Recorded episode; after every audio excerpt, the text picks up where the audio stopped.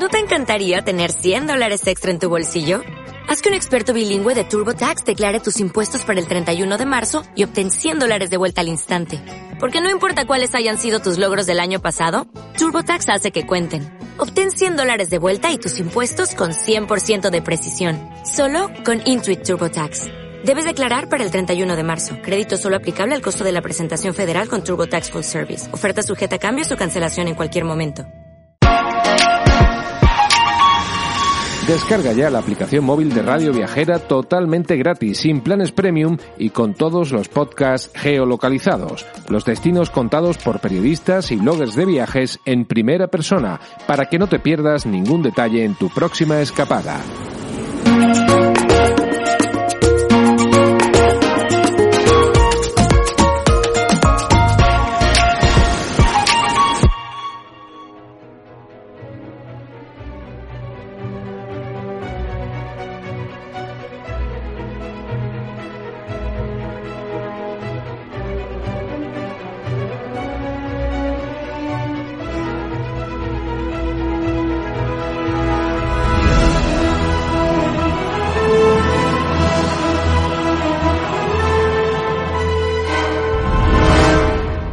Viajeros, aquí comienza un nuevo programa de radioviajera.com dedicado a acercarnos a esos lugares del mundo donde conseguir bonitas fotografías.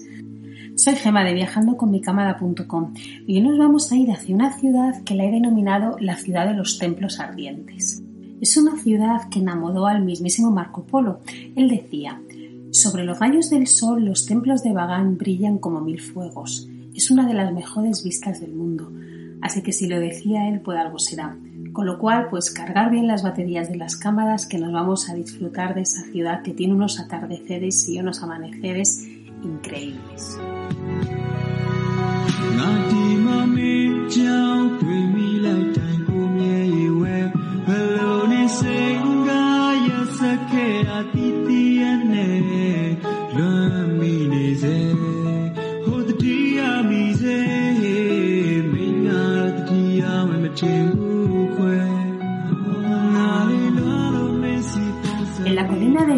De oeste del río Ayeryahuadi, que también es conocido como río Irrahuadi, el corazón se te encoge cuando abres los ojos y ves cómo ese sol te da los buenos días desde cualquiera de las terrazas de cualquiera de los miles de templos que hay. Estos templos con suelo de tierra y paredes de ladrillo resplandecen y muestran unos tonos dorados y naranjas que cuando le acompañan el verde de los árboles, bueno, pues te devuelven una imagen que es muy complicada de olvidar, ¿verdad? permanece en la retina porque es realmente espectacular. Este río nace al norte de Myanmar y es la confluencia de dos ríos que obtienen sus aguas del Himalaya. Atraviesa el país de norte a sur, más o menos eh, bueno, pues, eh, a lo largo de 2.170 kilómetros. Cuando llegas a Bagan te das cuenta pues, que, bueno, pues que las estampas son cotidianas, ¿no? las que hemos visto a lo largo de otros, de otros postcards ¿no? que hemos hecho sobre Myanmar. Bueno, pues vemos campesinos cultivando arrozales, pescadores lanzando sus redes, mujeres lavando sus ropas, pero todo ello entre cientos de estupas de color dorado que aparecen sobre el horizonte. Bagan fue antigua capital de varios reinos del país y tomó su gran fama cuando los reyes del lugar mandaron construir más de 4.400 templos budistas, pero solamente en 42 kilómetros cuadrados. Entonces, hoy realmente permanecen aproximadamente la mitad. La construcción de estos templos duró dos siglos y medio, entre los siglos XI y XIII, y coincidió con la transición que se produjo en la región del hinduismo y del budismo mahayana al budismo Theravada que era la que predominaba en la ciudad. Si leemos un poquito sobre la historia de Bagan, vamos a ver que sobre su declive se ha escrito muchísimas cosas, ¿no? Desde las invasiones de los mongoles hasta las invasiones de los chinos. Pero lo que sí que es cierto es que todos los estudiosos coinciden que la ciudad pervivió como importante centro cultural y religioso hasta el siglo XIV. A lo largo de estos siglos, pues bueno, pues ha habido fundamentalmente desgracias por los terremotos y entonces muchos de los templos pues se han destruido y otros muchos han sido reconstruidos, ¿no? Entonces la zona de Bagán, imaginaros, eh, es, es, actualmente como si fuera una llanura, ¿vale? Entonces sus 3.000 templos más o menos están pues, repartidos por toda ella. Luego veremos un poco dónde están y cuáles son los más importantes. Los templos, lógicamente, han tenido una evolución histórica, ¿no? Pues como todo. Entonces, los primeros, pues eran unas estupas de interior sólido en las que, bueno, pues no se podía entrar. Después fueron unos templos huecos, con una o dos entradas, y luego ya por último se realizaron los templos muchísimo más grandes, con muchas más entradas y siempre además con una estatua de Buda bendiciendo cada una de ellas. Los que actualmente podemos visitar son los que estaban construidos en estuco y ladrillo, ya que lógicamente los de madera han desaparecido y eso ante terremotos e incendios, bueno, pues es súper complicado de reconstruir, ¿no? Algunas estupas son fascinantes, ¿no? Algunas son imponentes, además se las ve orgullosas, ¿no? Algunas están cubiertas de, vegetación, son increíbles. Las más em, tienen un suelo bastante original porque son de tierra y entonces todo eso hace también que, que sea pues un conjunto arqueológico, arquitectónico, llamémoslo como queramos, pero realmente fascinante, imponente y además eh, que no lo encontramos en ningún otro sitio, ¿no? Con lo cual realmente eh, Bagan es un sitio que, que, no hay que perderse por nada el mundo, ¿no?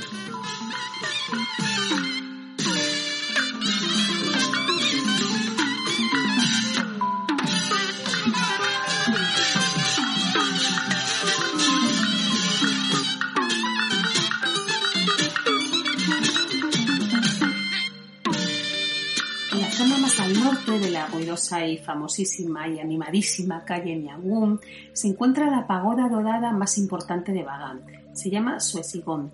Lo que vamos a hacer a partir de ahora son los nombres, eh, aparte de que, no, sé decirlos en, birmano, ¿no? Pero os lo voy a decir tal y como se escriben, porque así si los queréis buscar lo vais a tener mucho más fácil, ¿vale? Entonces, esta pagoda fue construida para ser el santuario que custodiaba los huesos frontales y del cuello de Buda. El templo se alza sobre tres terrazas superpuestas, donde se pueden ver en sus paneles las escenas ilustradas del Hataka. Acordados que en algún momento ya hemos hablado de qué es esto, y son las 500 vidas anteriores de Buda. Entonces, eh, hay diferentes estancias se pueden encontrar pues budas de bronce de gran tamaño, de pequeño tamaño, pero aquí lo que, lo que es realmente importante es que en una de las salas eh, es un pequeño espacio ¿no? que está cubierto con figuras de los 37 Nat prebudistas. ¿Esto qué es? Los Nat prebudistas, lo comentamos creo que en el postcard de la Coile, me parece, no me acuerdo en el de Mandalay, ¿vale? Estos son los espíritus birmanos que están aprobados por la monarquía Bamar, ¿vale? Con lo cual para ellos es muy importante, es un centro religioso muy importante y de aquí, de esta pagoda, realmente, eh, bueno, pues, pues lo fundamental es esto, ¿no? En cuanto a los templos de, de el mayor número de, ellos ¿no? se encuentran entre esta zona más o menos y los que están repartidos por la muralla del norte, ¿vale? Lo que es el, el, antiguo y el Bagan nuevo. Entonces los templos están unidos por un camino de tierra. Yo aquí lo que recomiendo es hacerlo en motos, ¿vale? Lo, alquiláis una moto, no, desde luego no son motos grandes, son motos pequeñitas, eléctricas, que bueno, sí que es cierto que, no sé si es mejor la moto o la bici, porque yo había veces que, decía, madre mía, si es que tengo que sacar los pies como los picapiedra, ¿no? Pero bueno, es muy divertido. Entonces, eh, hay que ir por todos estos caminos de tierra, es un palizón brutal andando, además normalmente hace calor, con lo cual, pues nada, os alquiláis una motillo que, por horas y, ya está, ¿no? Al final, como os gustará tantísimo, haréis lo que yo, alquilar moto por días, porque realmente es, eh, bueno, pues es fantástica la zona, ¿no? Entonces, en la llanura norte se encuentran varios templos y yo voy a destacar dos, ¿vale? El Ananda Fato, con un resplandeciente bueno, pues techo cúpula que data del 1090 y que realmente marca el paso ese del periodo temprano al medio, ¿no? Su estructura es una perfecta cruz griega y tanto su base como sus terrazas están decoradas con 554 azulejos vidriados con escenas del, de Hataka, ¿no? Lo que hemos visto antes. A mí la verdad es que me chiflaron sus grandes puertas de teca y los grandes budas interiores. A mí me parece un templo que, no os lo podéis perder, ¿no?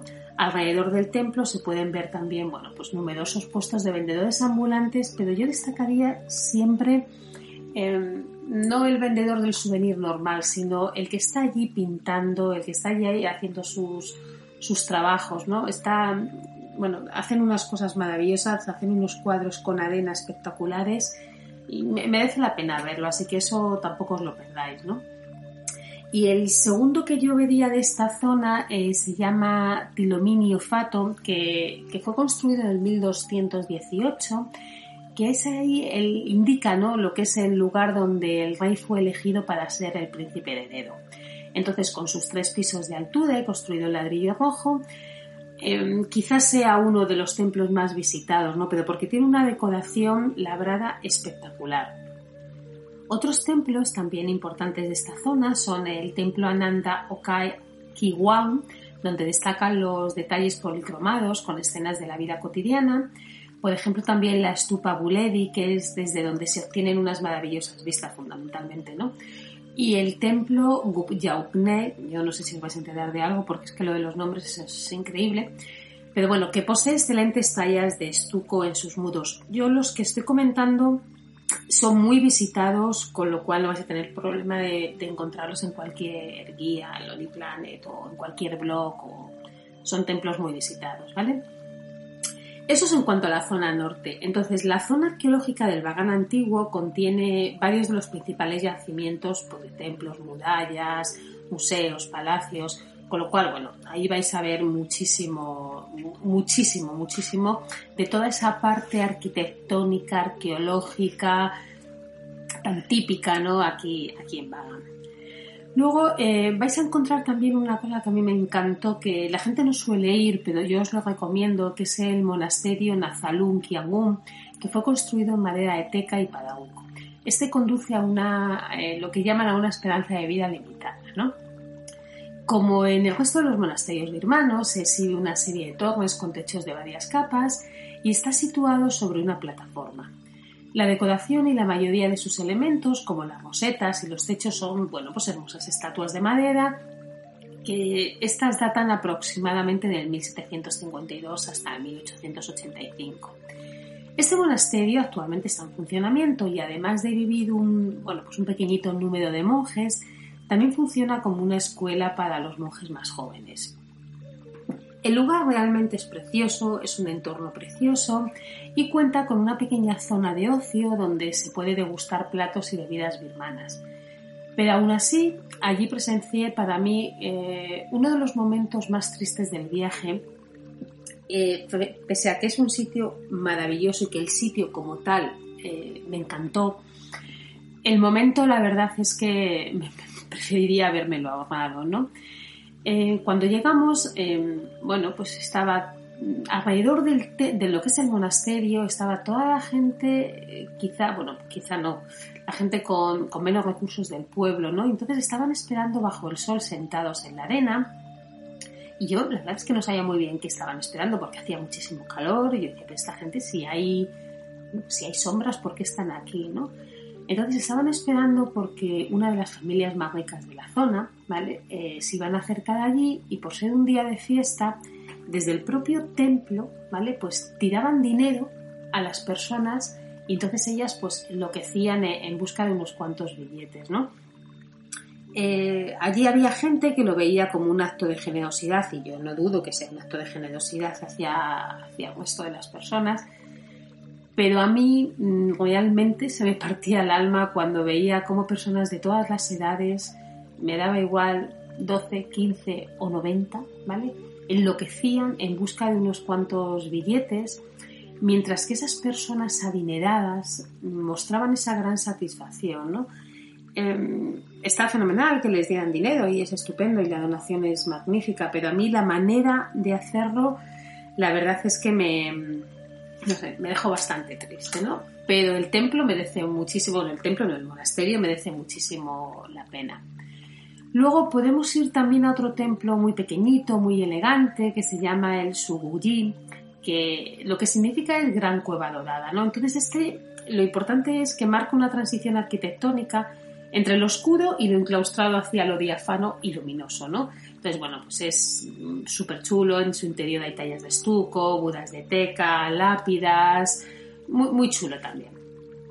Eh, luego hay otro templo también que a mí me, encantó, ¿vale? Que es el Tabininyu, es el más alto de la zona, consta de dos plantas, cada una con tres terrazas de tamaño decreciente coronadas por agujas doradas, y este fue construido en 1144 Eh, todos estos están, eh, bueno, pues todo está decorado también con los relatos de, la vida anterior, ¿no?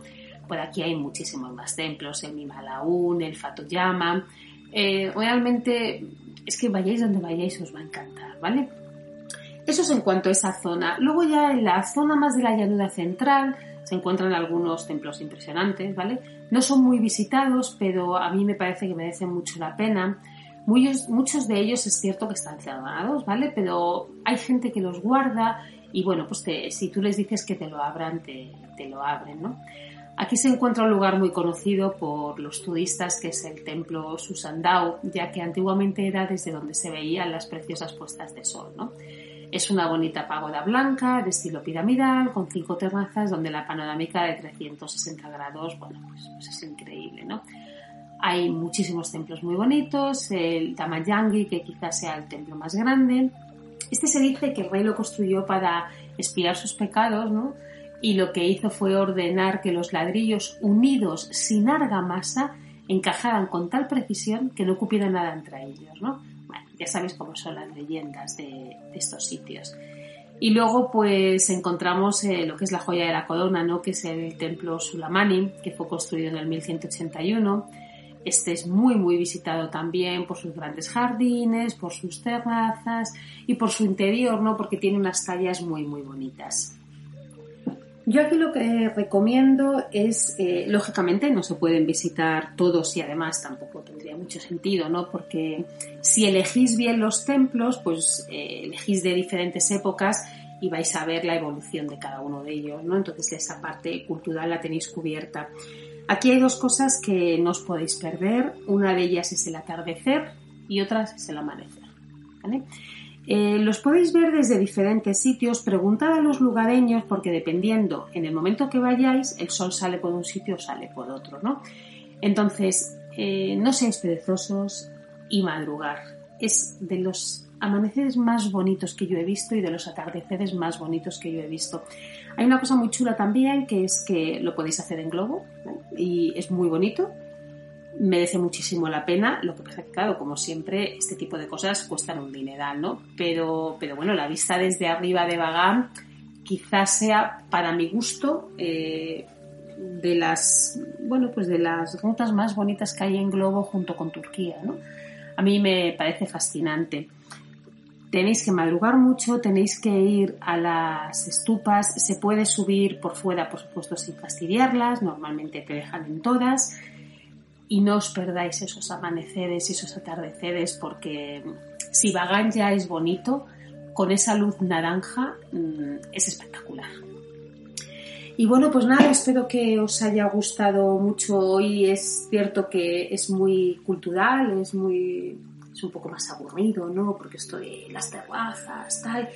Pero realmente es una ciudad que merece mucho la pena. Para mi gusto es de lo mejorcito que hay en Myanmar.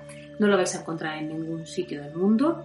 Así que yo os animo a que, a que vayáis y ya sabéis, si queréis ver alguna de las fotitos, eh, podéis ver mi post en www.viajandoconmicamara.com y si tenéis cualquier duda o tenéis cualquier cosa, pues me escribís y os cuento. Así que nada, viajeros, pues nos vemos en el siguiente episodio. Que buena semana.